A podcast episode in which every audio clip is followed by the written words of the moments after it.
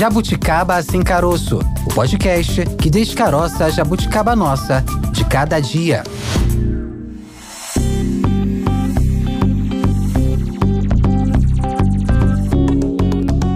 Começou, está no ar. Primeiro Jabuticaba Sem Caroço de 2024. Feliz ano novo, Maurício. Chegamos. Feliz ano novo. Sobrevivemos a 2023, né? Chegamos em 2024 Inteiros. com tudo, rapaz. É. Como é que foi a sua noite? Como é que foi a virada? Ah, foi tranquilo, foi bem legal e sempre com aquela esperança, né? De que esse ano seja ainda melhor do que foi 2023. Que a gente espera não só no âmbito pessoal, mas no âmbito global, né? Que o mundo seja melhor em 2024. Para muita gente não significa nada, né? Apenas uma virada de relógio, né? Um dia que começa como qualquer um, né? Mas para muitos é um ritual de passagem, né? Um momento que mais do que tudo é simbólico. As pessoas param para refletir sobre tudo que foi feito nos 365 dias que se passaram, né? Aproveitam para fazer uma reflexão, um balanço sobre tudo que aconteceu, agradecer, projetar, pedir, refletir,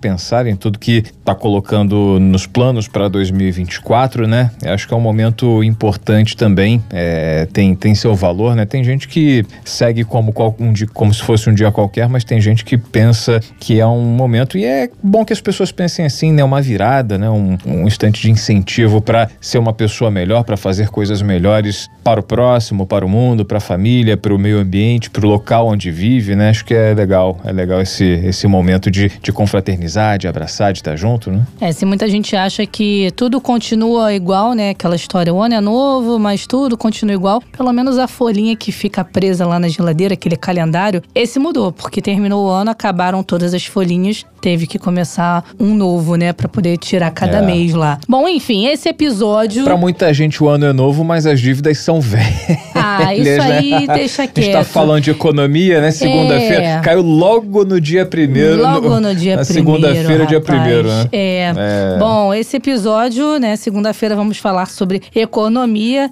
e vamos fazer as projeções econômicas para este ano. Calculadora na mão, agenda, cronograma, que planejamento, o que que vou gastar, que que vai, com o que que eu vou O que ter que que, eu já cortar, gastei o que que eu já e preciso gastei. terminar de pagar esse ano. Ai, meu Deus. Mas fato é, Maurício, a queda da inflação em 2023, o crescimento do PIB, também tudo isso acabou trazendo um otimismo para os brasileiros. As expectativas para esse ano são positivas. Então vamos começar logo de cara sabendo como deve ser o ano de 2024 no setor de indústrias primeiro, batendo um papo com o nosso primeiro convidado de hoje. Em jogo.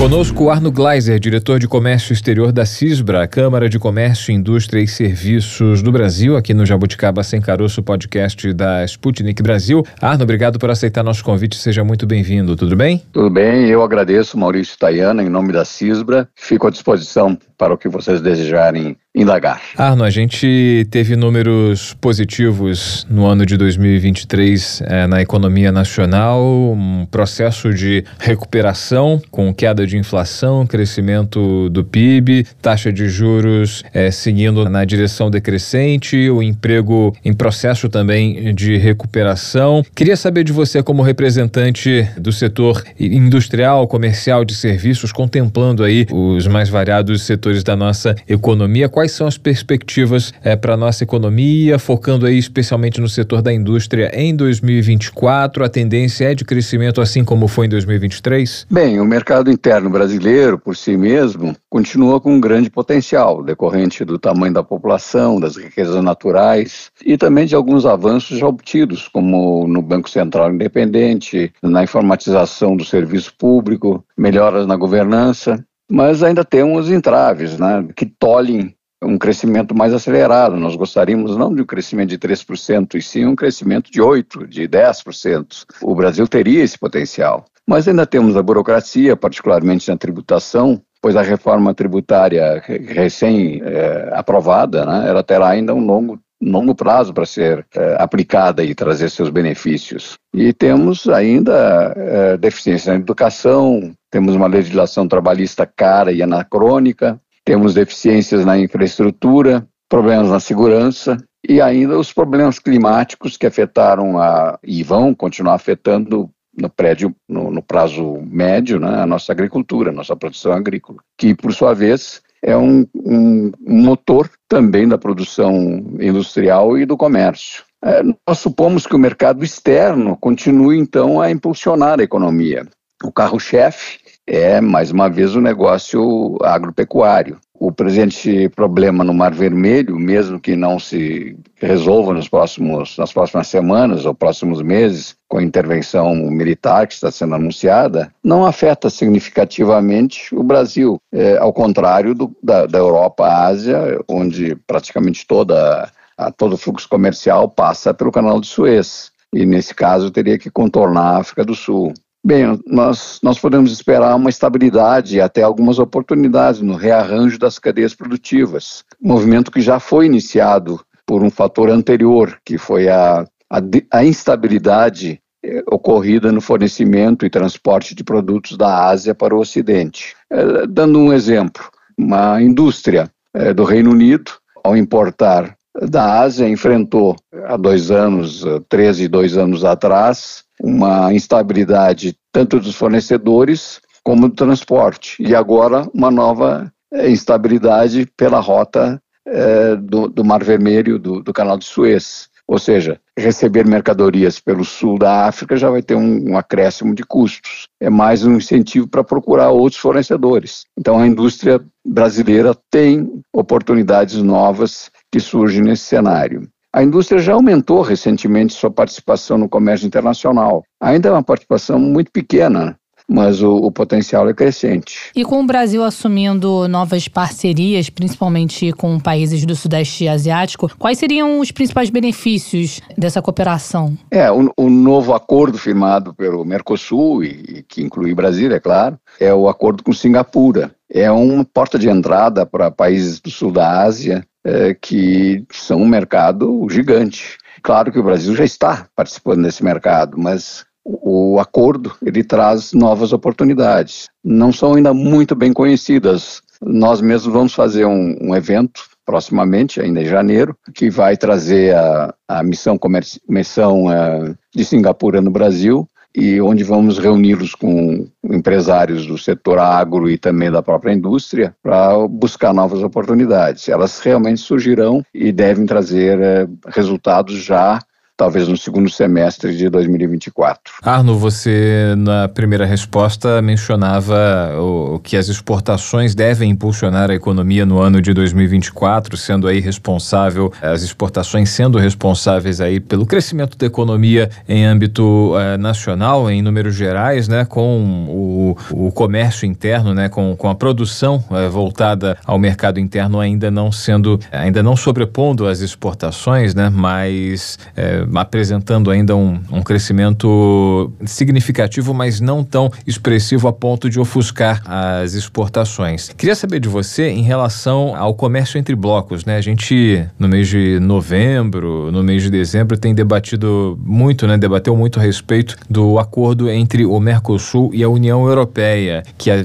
que estava ocorrendo uma grande dificuldade para que eh, essas conversas fossem concluídas, que houvesse andamento em função de protecionismo, especialmente do mercado europeu e particularmente da França, né, que esse acordo estaria emperrado em função de embaraços criados especialmente pela França. E aí a gente tem também a questão envolvendo a Argentina aqui no Mercosul, que na campanha eleitoral do presidente eleito Javier Milei havia eh, indicado, sinalizado que não eh, estaria disposta a negociar com alguns países do bloco europeu em função de um alinhamento diferente do da Argentina eh, ideológico, né? Então, como fica o Brasil nessa questão envolvendo esse comércio entre blocos, o Mercosul, que eh, internamente não movimenta tanta coisa, né? Se a gente for comparar com o volume de negócios com a Europa, né? Como fica, por exemplo, esse comércio entre blocos? Como é que fica o comércio com a União Europeia daqui para frente? Qual a expectativa, qual a previsão? Já conversamos antes sobre a possibilidade do rearranjo de, de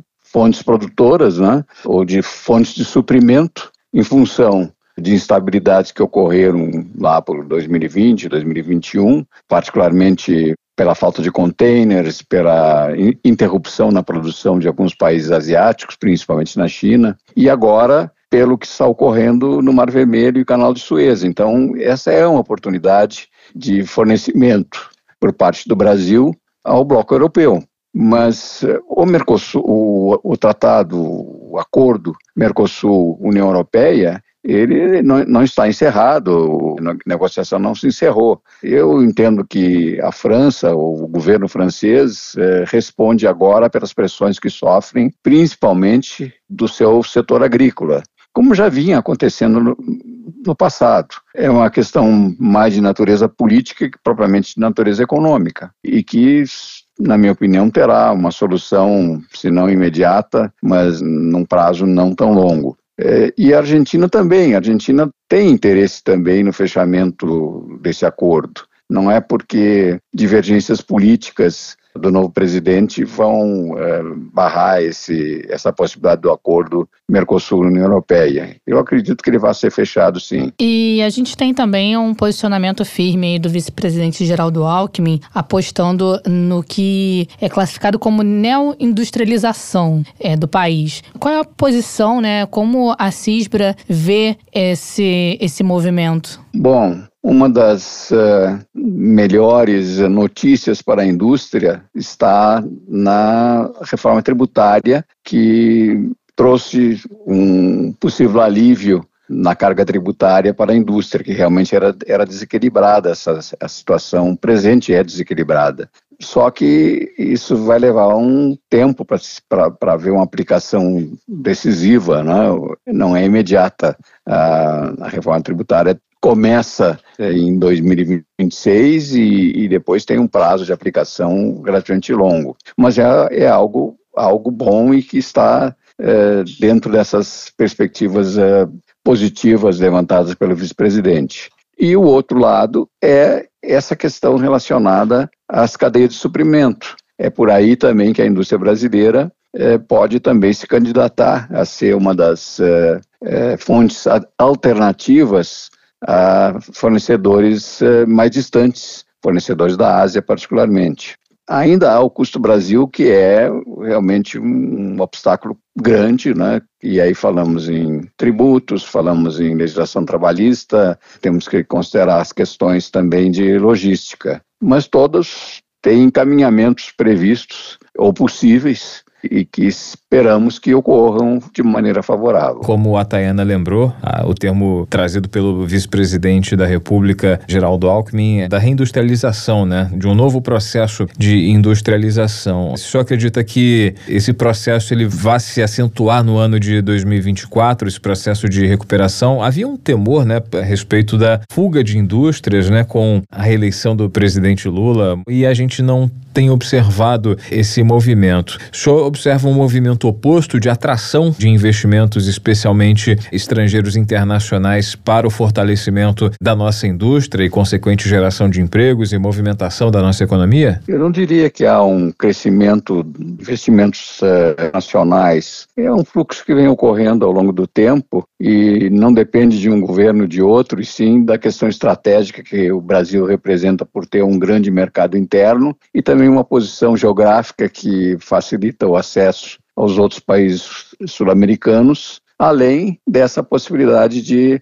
daquela reorganização de, de cadeias produtivas que mencionamos antes. Seria uma vocação brasileira que torna o acesso internacional, enfim, que atrai a indústria internacional a, a investir no Brasil e apostar no Brasil como um potencial, um potencial polo de, de lucratividade. Né? Correto, tanto do ponto de vista do mercado interno como das relações internacionais e da situação geográfica, além das próprias riquezas naturais uh, inerentes ao Brasil. Perfeito. A gente conversou aqui no podcast Jabuticaba Sem Caroço, na Sputnik Brasil, com Arno Gleiser, diretor de Comércio Exterior da Câmara de Comércio, Indústria e Serviços do Brasil, a CISBRA, fazendo uma projeção para o ano de 2024. Arno, muito obrigado pela sua participação, pelo seu ponto de vista aqui é, para o nosso ouvinte e um ótimo 2024 para você, um ótimo ano novo. Até uma próxima oportunidade. Da mesma forma, Maurício e Tayana, para vocês e ouvintes, E eu agradeço, então, em nome da CISBRA, pela consulta, pela, pela entrevista e ficamos à disposição a qualquer momento. Um abraço. Obrigada, Arno. Que 2024 seja um ano excelente, apesar dos desafios que tem pela frente, né? E daí? Pois é, Thay, a gente bateu um papo com o um representante do setor industrial do Brasil, todo mundo com muito otimismo, né? Levando em conta o que foi 2023. No varejo, no comércio, também há uma esperança de crescimento real do volume de vendas, né? No setor de serviços, incluindo aí o turismo, há uma estimativa é, bem otimista, de alta discreta, né? De 2,7% para serviços e de 2,1% para turismo. A alta expectativa é discreta, mas se a gente levar em conta os anos anteriores, o que a gente vê é sim um otimismo. É, em relação aos juros, a expectativa é chegar até o final do ano com a taxa básica de juros de um dígito, aí gerando em torno de 9 a 9,5%. Então vamos projetar o cenário, né, saber melhor como isso vai se desenvolver, se desenrolar neste ano de 2024, conversando com o nosso segundo entrevistado de hoje. Na real. Conosco Fábio Bentes, economista sênior da Confederação Nacional do Comércio, falando sobre a expectativa, falando sobre as perspectivas na economia brasileira para o ano de 2024. Fábio, obrigado por aceitar nosso convite aqui no Jabuticaba Sem Caroço, na Sputnik Brasil. Como vai? Tudo bem? Tudo bem, é um prazer falar com vocês. Fábio, diante aí da queda da, da inflação no ano de 2023, o crescimento do PIB na casa de 3%, como é que é a tua avaliação quais são as projeções para o ano de 2024 em âmbito macroeconômico, especialmente no setor do comércio, do qual você representa aí, você é porta-voz aí da Confederação Nacional do Comércio, como o comércio está encarando aí o ano de 2024, com expectativa positiva, de melhoria crescente? Eu acredito que sim, acho que 2024 vai ser um ano de crescimento para o comércio, claro, não um crescimento espetacular, mas as vendas do comércio devem crescer também no ano que vem, e essa expectativa positiva para 2024, ela se baseia em dois fatores. Primeiro, a continuidade na flexibilização da política monetária, os juros no Brasil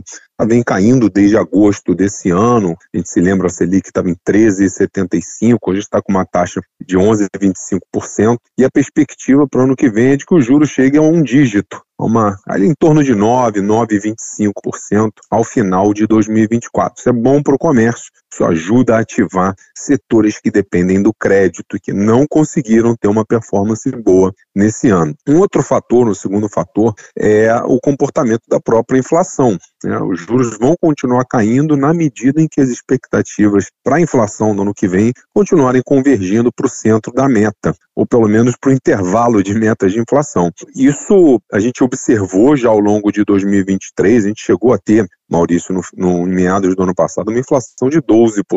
Hoje a gente está com uma inflação em torno de 4%, 5% no acumulado em 12 meses. E isso permitiu que os juros caíssem. Só que esse é um processo ainda muito recente e a gente acredita que vai ter espaço para essa continuidade no, no ano que vem. Em 2024, então, isso pode ser percebido de uma forma mais evidente, ter um impacto mais significativo, né? É isso. O consumidor, de um modo geral, ainda não, ainda não percebeu esse movimento dos juros, não. Ele é um movimento ainda muito recente e sempre que o Banco Central, na verdade, o Comitê de Política Monetária, reduz a taxa de juros, leva um tempo para o consumidor perceber. Vou dar um exemplo para você. Ah, quando os juros estavam em 13,75, quando houve o primeiro corte na taxa básica de juros, a taxa real o consumidor enfrenta no dia a dia estava na casa dos 60% ao ano. Hoje ela está menor, mas ela recuou muito pouco ainda, uma média de 57% ao ano. Então a tendência, se o Banco Central, se o Copom, se ele resolvesse parar esse processo de corte nos juros, a gente teria aí mais uns dois ou três meses garantidos de, de queda do juro na ponta. Só que isso não deve acontecer. O Banco Central deve continuar baixando os juros ao longo do ano que vem. A gente viu, inclusive, todo um problema que transbordou para a esfera política, né, de pressão sobre o presidente do Banco Central para acelerar o corte nos juros. Hoje, a gente está colhendo os bons resultados da disciplina em manter os juros altos até que as, as expectativas de inflação convergissem para perto do centro da meta. Estamos colhendo os frutos dessa nossa disciplina. A gente tem números aqui, a expectativa é de que o PIB crescer em torno de 1,7 a 1,8% em 2024, analisando aí o dado geral, né? E queria saber de você, Fábio, em relação à empregabilidade, enfim, diante dessa expectativa positiva sobre inflação, sobre o crescimento do PIB, como a empregabilidade ela, ela deve se apresentar até o final do ano que vem. Enfim, há também expectativa de melhora no ano de 2024, com a taxa de desocupação diminuindo cada vez mais? São duas variáveis, Maurício, que andam de mãos dadas: é crescimento econômico e empregabilidade. A gente viu isso ao longo de 2023. A economia cresceu 3%, a taxa de desemprego está perto de 7,5%. Se a economia vai crescer menos no ano que vem, mas vai crescer, a tendência é que essa taxa de desemprego continue recuando para algo ali perto de 7% é, ao final do próximo ano. Então, é uma notícia boa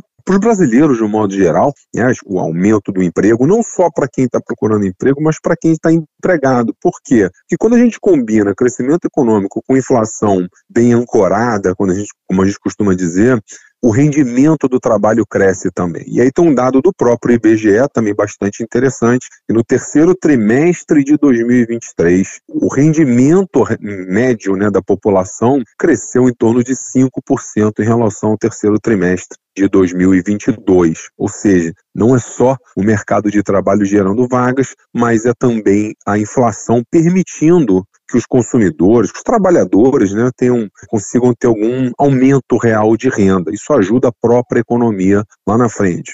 O crescimento não vai ser espetacular no ano que vem, mas essa sequência de crescimento econômico, depois de ter crescido algo perto de 3%, que deve ser o fechamento desse ano, acredito que tem tudo para fazer com que o próprio comércio, setor de serviços, sintam também uma perspectiva de crescimento real em 2024. E prova de que esses indicadores andam de mãos dadas, né? O emprego atualmente está crescendo mais em atividades essenciais do varejo, por exemplo, supermercados e hipermercados, o que indica também que está havendo aí uma alta no consumo, enfim, os, os, os, supermercados voltaram a ser procurados aí em função da, do aquecimento da economia. É verdade. É, o, ano de 2023, as vendas no comércio devem fechar esse ano com um crescimento em torno de 1,8%, 2%, já descontada a inflação. E repare que assim, os segmentos que têm permitido esse, essa expansão média do varejo são justamente esses que você citou, Maurício, segmentos de, de consumo essencial, como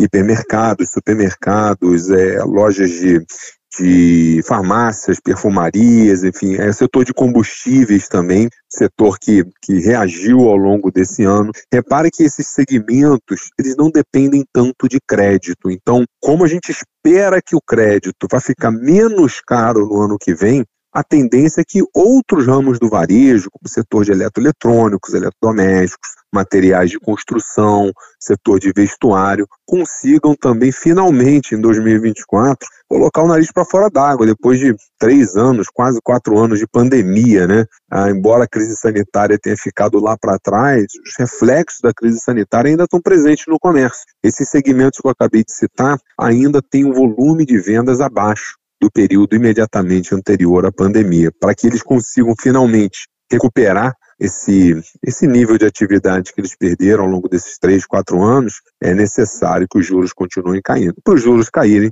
a inflação tem que continuar bem ancorada no patamar atual. Então você vê que na economia, as variáveis elas são todas encadeadas, né? você tem um efeito em cascata tanto para o bem quanto para o mal. A gente acredita que ah, o cenário econômico para o ano que vem, se não é de um crescimento espetacular, pelo menos não é um, um cenário de de recessão ou de queda na atividade econômica de forma sistemática. Isso não deve ocorrer no ano que vem, não. Até isso que eu ia te perguntar, Fábio, se essa movimentação em relação a juros, queda de inflação, se isso pode provocar também para 2024 uma mudança no comportamento do consumidor. O consumidor no Brasil, Tainá, ele não, ele não tem um hábito de olhar para a taxa de juros. A gente tem um péssimo hábito aqui no Brasil de simplesmente ver se a prestação encaixa no orçamento. E isso, é, obviamente, cria problemas até para o próprio comércio, porque Consumidor super endividado é um consumidor que vai deixar de consumir lá na frente. Não tem mágica, não tem passe de mágica que resolva isso. O que, que a gente tem hoje?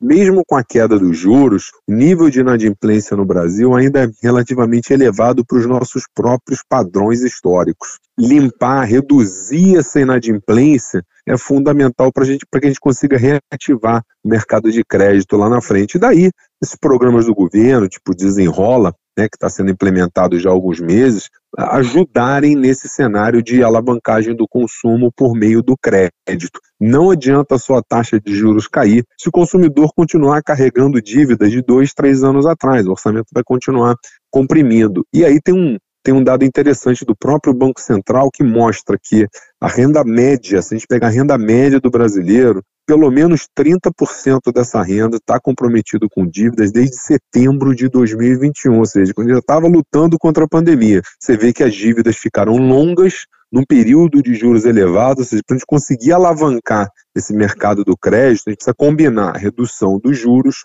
com, esse, com essa microagenda dos feirões de limpa-nome, enfim, baixar a inadimplência, para que aí essas atividades do comércio que eu citei, que dependem do crédito, consigam finalmente ter um ano melhor em 2024. Fábio, você se referia aí a, a setores que não dependem de crédito para, como por exemplo, supermercados, o varejo no geral, né, o, que a venda de combustível que apresentaram uma alta, né, que nesse ano apresentaram uma forte recuperação na comparação com os anos anteriores e sinalizou que há possibilidade aí, a expectativa do setor para o ano de 2024 de que alguns segmentos coloquem coloquem o nariz para fora da água para poder respirar um pouco. Queria saber de você em relação a que setores seriam esses e especialmente que de dependem de crédito, né? Por exemplo, o setor do, do turismo, que é fortemente no Rio de Janeiro, outras cidades, movimenta a economia, atrai o setor de, de serviços e tem junto com ele a hotelaria, os restaurantes. Como está a expectativa para esses setores que são considerados, de certa forma,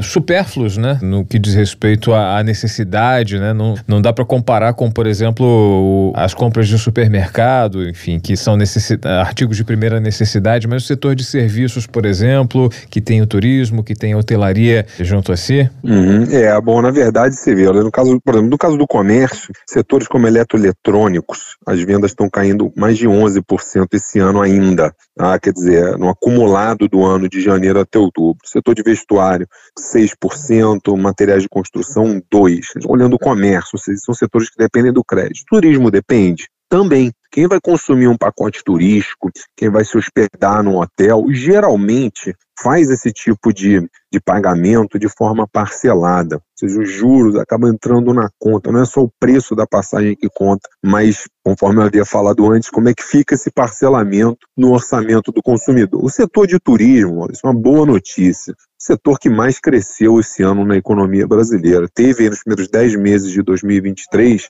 um crescimento real de receitas de quase 8%. Um crescimento bastante forte. Finalmente, esse também conseguiu enxergar um pouco além do horizonte, colocar o nariz para fora d'água, está com um volume de, de receitas 4% acima do pré-pandemia. Um setor que sofreu muito no início da, da crise sanitária, o setor perdeu dois terços da sua capacidade de geração de receitas. E de lá para cá vem se recuperando. Então, para esse setor, a queda dos juros também é muito importante. E a gente acredita que esse setor vai crescer também no ano que vem. Nossa expectativa é de uma alta de 2,1%. Parece uma alta, parece um resultado ruim perto dos 8%, 7,5% que a gente está apostando para 2023. Mas é uma continuidade nesse processo de crescimento. Depois você toma um tombo da ordem de 67%, é menos difícil você observar taxas de crescimento positivas quando a economia começa a se recuperar. A partir do momento que você consegue restabelecer o nível de receitas, aí você consegue é, ter um crescimento, a tendência é você ter um crescimento a taxas um pouco menores. O que, que falta para o setor de turismo? No Brasil, além da redução dos juros, a gente precisa melhorar a questão da segurança pública. Você citou o Rio de Janeiro, o Rio de Janeiro passa por problemas ali na segurança pública, problemas crônicos, não um problema desse governo, nem do anterior, décadas de problema na segurança pública do Rio de Janeiro, isso afeta a decisão do consumidor. O setor de turismo é um setor forte, mas é um setor extremamente sensível. Tem concorrência na América do Sul, no caso do, do Rio de Janeiro, concorrência com outros destinos do Brasil. Então a gente precisa melhorar o ambiente também, não só no que se refere à questão econômica, mas também no quesito segurança, para que a gente consiga manter essas taxas de crescimento nos próximos anos. Agora, a gente pode também pensar em um crescimento não tão alto assim nesse setor por conta dos feriados, né? Muita gente já de olho no calendário 2024 e pouquíssimos feriadões. Isso também contribui de certa forma, né? É, isso atrapalha um pouquinho. Na verdade, o feriado, né? Acho que teve um, um ano bastante carregado de feriados em 2023, de feriadões. Isso ajudou bastante o setor de turismo ao longo desse ano. É, a gente costuma dizer que, em média, aí, cada feriadão injeta mais ou menos 2% na receita anual do setor, então ajuda bastante. Mas você tem 10 feriados, como a gente teve esse ano, agora de 2023, ou quase isso, 9 feriados, ano que vem praticamente não vai ter. Então, assim, isso é um efeito calendário mesmo. Quer dizer, é como se o setor de turismo já largasse um pouquinho atrás no ano que vem. Isso ajuda a explicar por que a expectativa de crescimento para 2024 também é um pouco menor do que a expectativa que a gente tem ainda para 2023, na medida que a gente ainda não tem os dados de dezembro. Mas, sem dúvida alguma, o crescimento no ano que vem no turismo vai ser um crescimento menor do que o crescimento que a gente teve em 2023. É uma questão de olhar o copo mais meio cheio ou meio vazio. É melhor crescer pouco, mas crescer, do que passar por algo parecido com o que o setor passou durante, principalmente o ano de 2020. Né? Então, perspectivas boas, mas o crescimento subir a ladeira agora fica sempre um pouco mais difícil na medida em que o setor já está operando a plena capacidade. Fábio, a gente comentava há pouco, né? Você analisava a, a criação de empregos que aparece como uma tendência de crescimento para 2024. Queria saber de você em relação aos, ao ganho real do salário, né? O salário, ele com esses indicadores positivos, ele passa a ter uma, um maior valor de compra com aquecimento da economia, como o trabalhador sente o salário no bolso?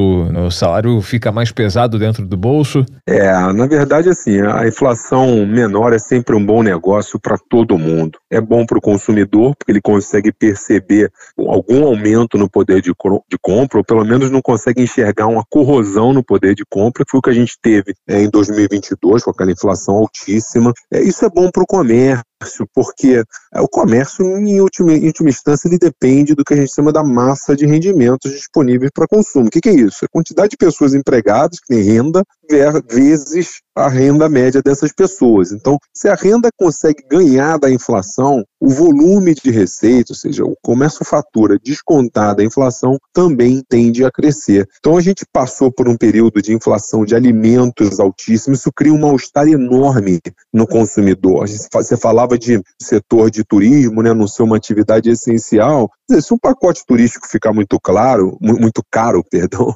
consumidor abre mão desse consumo e deixa para consumir num momento mais oportuno. No caso de alimentos, no caso de medicamentos e até mesmo de combustíveis, isso é muito mais difícil. Então, como a inflação de combustíveis, é, o pico dela já passou, alimentos, o preço de alimentos também já não está subindo tanto quanto subiu em 2022, a tendência é que a sensação de bem-estar do consumidor melhore um pouquinho. É, isso é bom para o comércio, é bom para o setor de serviço. A inflação não é, um, não é um bom negócio, inflação alta não é um bom negócio para ninguém. Isso faz com que a economia, de um modo geral, olhando de uma forma mais ampla, ela acabe tendo que encolher lá na frente por conta do aumento dos juros. Então foi justamente isso que a gente passou num passado recente que a gente está tentando agora reverter através da queda dos juros. Perfeito. Fábio Bentes, economista sênior da CNC, a Confederação Nacional do Comércio, falando sobre as projeções para a economia brasileira no setor do comércio, especialmente no setor do comércio no ano de 2024. Fábio, obrigado pela tua participação, pelo teu ponto de vista e pelos teus esclarecimentos, pelas projeções aí para a nossa economia de 2024. Projeções otimistas, a gente espera que siga tudo dessa forma, que tudo siga como o esperado.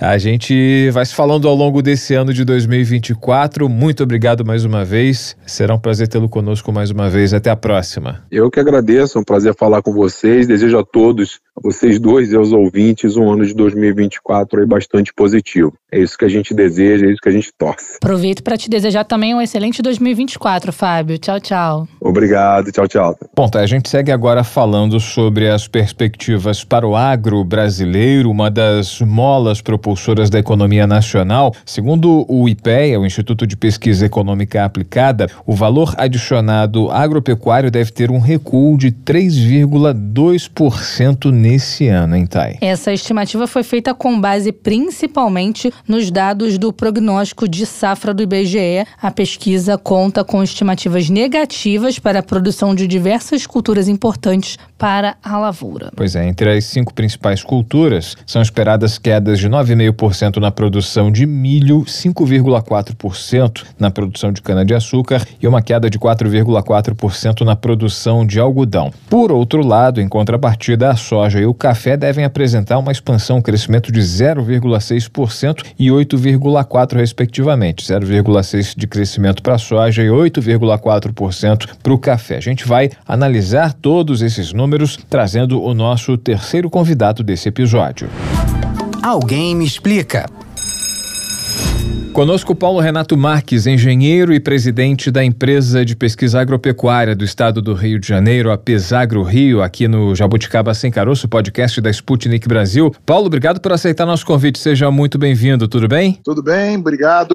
É um prazer falar com vocês. Estou aqui à disposição. Prazer todo nosso, Paulo. Queria saber de você como alguém que vive o dia a dia do agro no Rio de Janeiro e no Brasil, né? Tem essa visão macro do setor. Queria saber de você qual é a perspectiva, quais são as perspectivas para o ano de 2024, levando em conta uma série de fatores. Né? O Brasil, esse ano de 2023, é, apresentou uma recuperação significativa da economia como um todo, né? O poder de compra do, do brasileiro é, aos poucos vai sendo é, resgatado, a questão do emprego também é, tá, tem gerado uma movimentação maior na economia e no agro a gente tem a questão de um desafio que se apresenta, segundo os especialistas, muito forte, que é a questão climática. Queria saber de você como 2024 para o setor está se apresentando, como o setor vem tratando o ano de 2024. Alguma espécie de cautela, de preocupação em relação à questão climática, em relação à economia, há uma expectativa de calmaria. Queria saber de você. Essa pergunta, pergunta longa, né? a gente vai ter aí muito tempo para conversar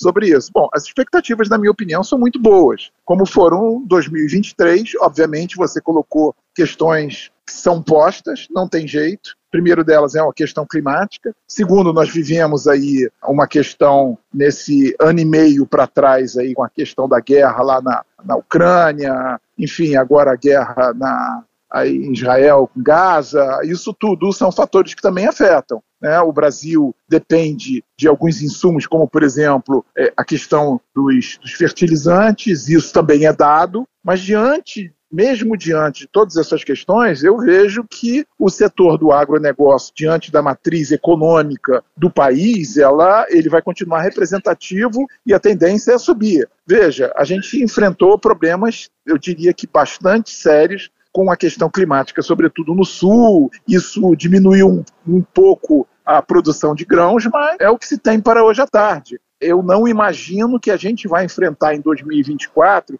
posições tão sérias quanto a gente eh, viveu em 2023. Acho que a produção de grãos vai ser melhor. O Brasil continua sendo o maior exportador de proteína animal, na parte de carne, na parte suína, na parte de frango. Então eu não vejo, eu não vejo em 2024 uma perspectiva pior do que 2023. Eu acho que a gente deve enfrentar uma produção maior de grãos e eu acho que a gente deve ter uma, um arrefecimento climático comparado com 2023 melhor. Eu vejo dessa forma. Até diante das questões, Paulo, que é, o setor enfrentou em 2023, principalmente por conta da questão da onda de calor, o que, que dá para tirar de lição para 2024? Essa questão climática não tem jeito. Isso é uma, como eu te falei, é uma questão dada. Eu acho que a gente tem que trabalhar muito o plano safra que está aí. Eu acho que o governo federal, ele, o que a gente espera é um olhar cada vez maior para um setor que representa vai 20 e tantos por cento da matriz econômica, então eu acho que o, o, o, governo tem que, tem que participar muito, principalmente com essa questão do incentivo ao crédito.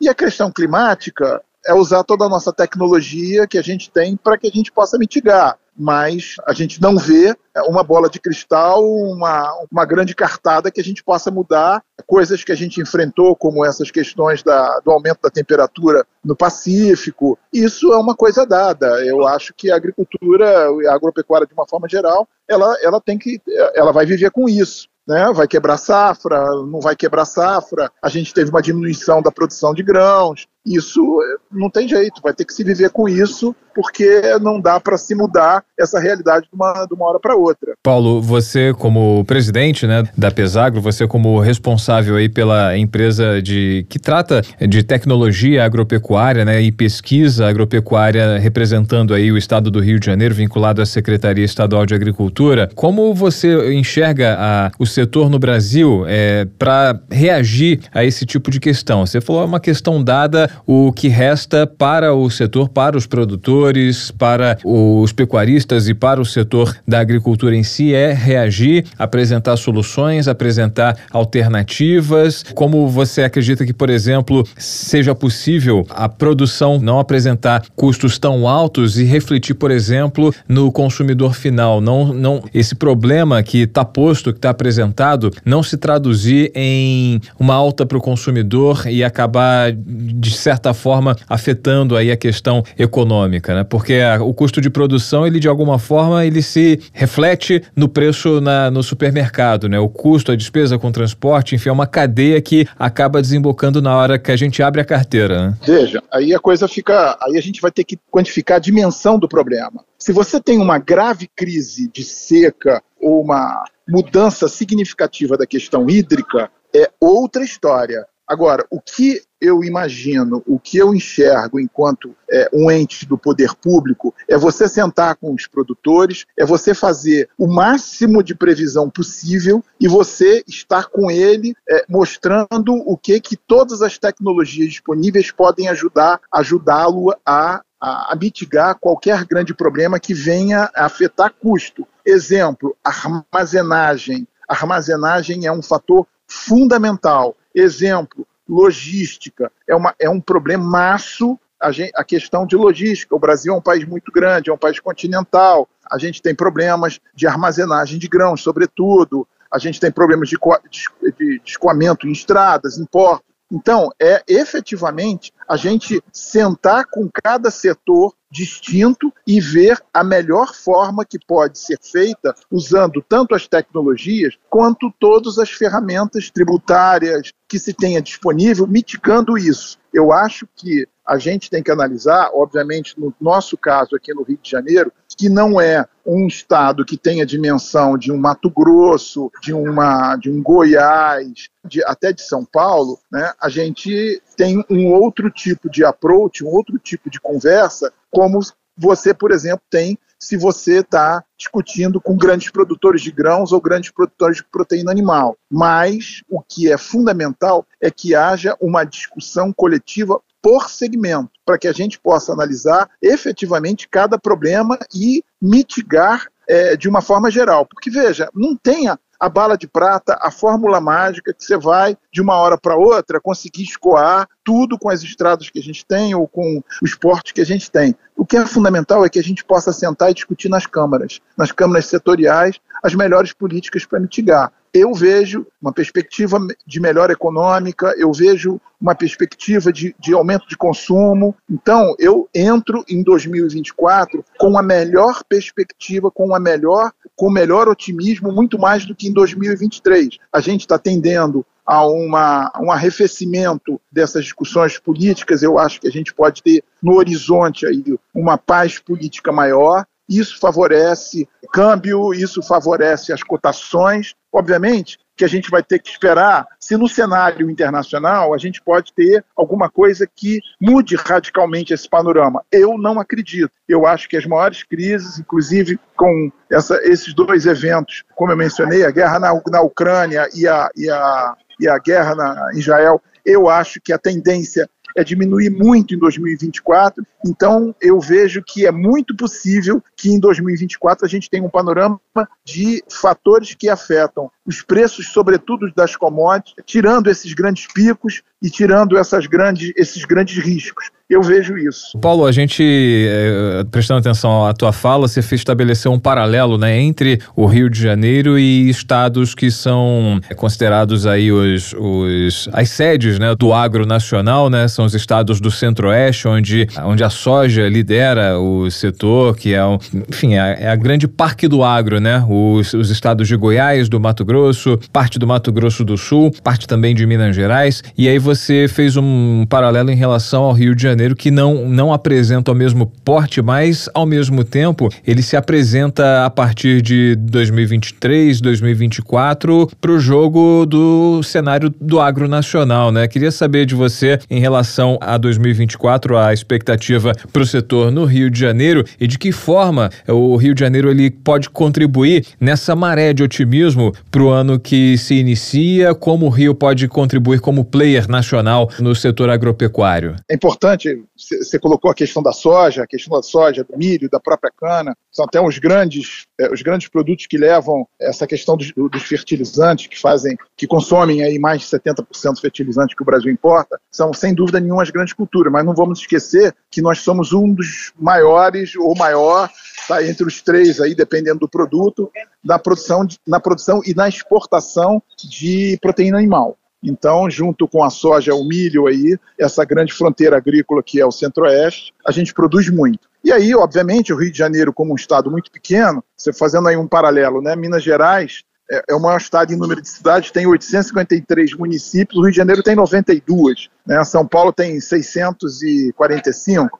Então, é uma diferença de dimensão muito grande. Né? Mas o Rio de Janeiro é a terceira maior população do Brasil, atrás de São Paulo e de Minas Gerais. São Paulo é com 43, Minas Gerais com 20 e nós com 17. Né? Então, é só para a gente pontuar essa diferença de dimensão entre os estados. Mas, mas, a gente tem o segundo PIB do país e a gente tem um mercado consumidor muito grande. Só que o Rio de Janeiro, pela sua dimensão, ela, ele não é um grande produtor, ele não produz o grão de Mato Grosso, ele não produ produz a pecuária aí da região central do país. Ela, ele, a gente não tem essa dimensão da produção nem de pecuária, nem de, de grãos. Mas a gente tem avançado muito. Até porque no passado, se você levar em consideração aí século 17, 18 e até 19, a gente já foi, por exemplo, um grande produtor de café. E hoje não tem essa dimensão. A gente produz aí alguma coisa perto de 350 mil sacas de café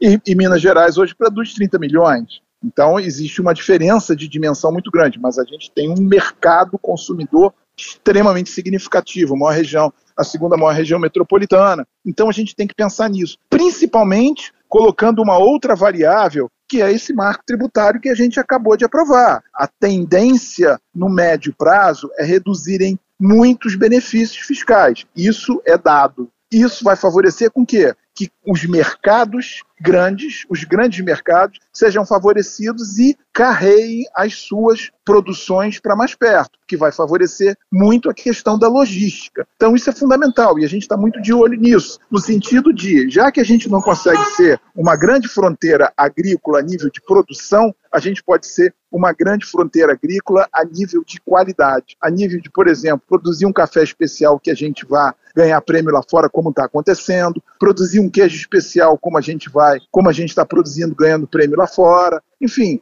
produtos que, que favoreçam aquilo que nós chamamos de, da favorabilidade do próprio Estado nas questões de tamanho, de urbanidade. O Rio de Janeiro é o estado mais urbano da federação. Né? 97% da população estão em áreas urbanas. Se você for levar em consideração, por exemplo, a, a média brasileira é 85. Né? Então a gente tem um estado bastante urbano, com uma população muito pequena trabalhando no agro. Se você fizer uma comparação com o Espírito Santo, é, o Espírito Santo tem lá uma produção, tem lá uma, uma população de quase 30% do estado e a gente tem uma população de menos de 5% trabalhando nessa área. Então, mesmo diante disso, o que a gente vem focando é na produção dos produtos de alto valor agregado. Então, é o café, é o queijo. Voltamos com a questão do grão. Uma grande conquista da secretaria foi a questão do zoneamento para a produção da soja. Hoje a gente já tem plantado mais de 3 mil hectares de soja no estado do Rio de Janeiro. Isso a gente pode alavancar outras cadeias, como, por exemplo, a produção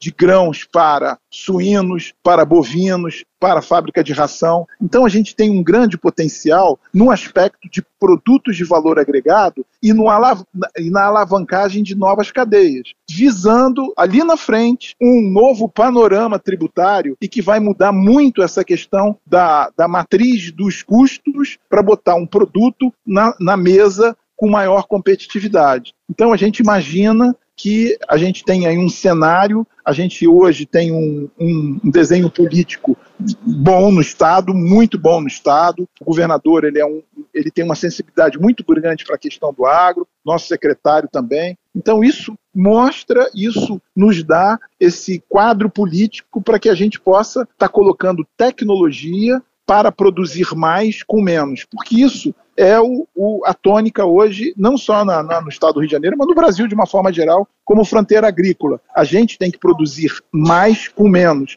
O Brasil ele tem uma, uma, uma capacidade muito interessante. Se você for, por exemplo, comparar com os Estados Unidos, a gente usa menos de 10% da nossa área territorial para esse agro grande que está aí. Os Estados Unidos está na casa de 18%, a gente está na casa de 8,5%, 9%. A gente tem aí 80 milhões de hectares é, destinados ao, ao agro, de uma forma geral. Os Estados Unidos está na casa de 150 milhões de hectares. Então a gente ainda tem muito, muito para investir. E a coisa mais importante que eu sempre falo, que é, em todos os fóruns que a gente leva, enfim, a nossa, a nossa mensagem é: não existe a necessidade do agronegócio ser inimigo do meio ambiente. Ninguém ganha com isso. O meio ambiente ele é fundamental, como o agro é fundamental para a matriz econômica e para a sobrevivência de todos nós. Né? O Brasil é um país que usa muito pouco da sua área territorial para a questão do agro. Né? Se você fizer uma comparação, por exemplo, com a Índia, que usa muito mais, a gente usa muito menos.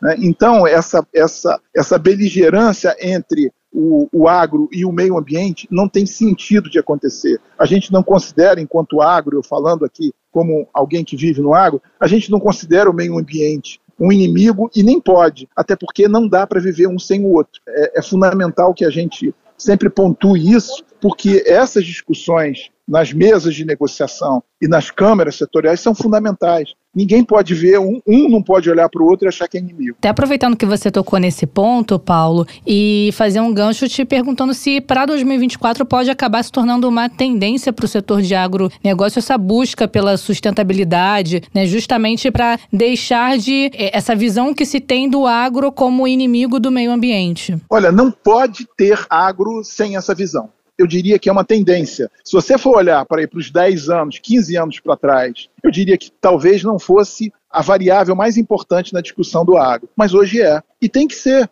tem que ser. O agro utiliza muita água, o agro utiliza produtos químicos, o agro utiliza terras, o agro utiliza tudo aquilo que pode, de alguma forma, agredir o meio ambiente. Pode, mas com as tecnologias, com a alta produtividade, com trabalho de semente, com trabalho de, de genética, a gente mitiga isso. Por quê? Porque a gente não vai abrir mão de uma produção que está aí na casa dos 30% da matriz econômica. Né? Então, veja, essa discussão da sustentabilidade ela é fundamental. E eu diria que o agro avançou muito nessa consciência. Por isso que a gente sempre leva essa mensagem para o produtor de mostrar, olha, você vai ter que plantar mais com menos água, você vai ter que criar melhor o seu animal, ele vai ter que ter uma performance melhor, a sua produção vai ter que ser uma produção melhor, né, de uma forma de é, performar muito mais, gastando menos. Então é fundamental. Eu diria que essa consciência avança a passos largos e a gente vê isso mesmo nas grandes fronteiras fronteiras como Estado. Para a gente finalizar aqui a conversa, desde já agradecendo a tua participação, a tua disponibilidade em conversar com a gente, traçar aí uma perspectiva, enxergar um, o que pode vir aí à frente nos próximos 12 meses aí para o ano de 2024 no setor agro em âmbito nacional, uma visão macro do setor no, no país para 2024. Então, do teu ponto de vista, é um ano que pode servir, enfim, de reorganização para o agro, né, para o setor no Brasil. É um ano de muito, é um ano de otimismo, apesar das questões climáticas serem ainda um ponto de interrogação, uma, algo que pode ser representar algum tipo de, de perigo em termos ambientais, econômicos e de produção, mas em linhas gerais o Brasil ele tem tudo para crescer, principalmente após aí a reforma tributária no sentido de reorganizar a lógica do agro no Brasil em termos de distribuição, em termos de armazenagem, em termos de canalizar o que é produzido, enfim, pode ser algo que vá beneficiar o Brasil e entre os estados beneficiados o Rio de Janeiro se encontra nesse, nesse quadro, por aí? Eu acho que a gente precisa de previsibilidade no Brasil, a gente precisa de paz para trabalhar.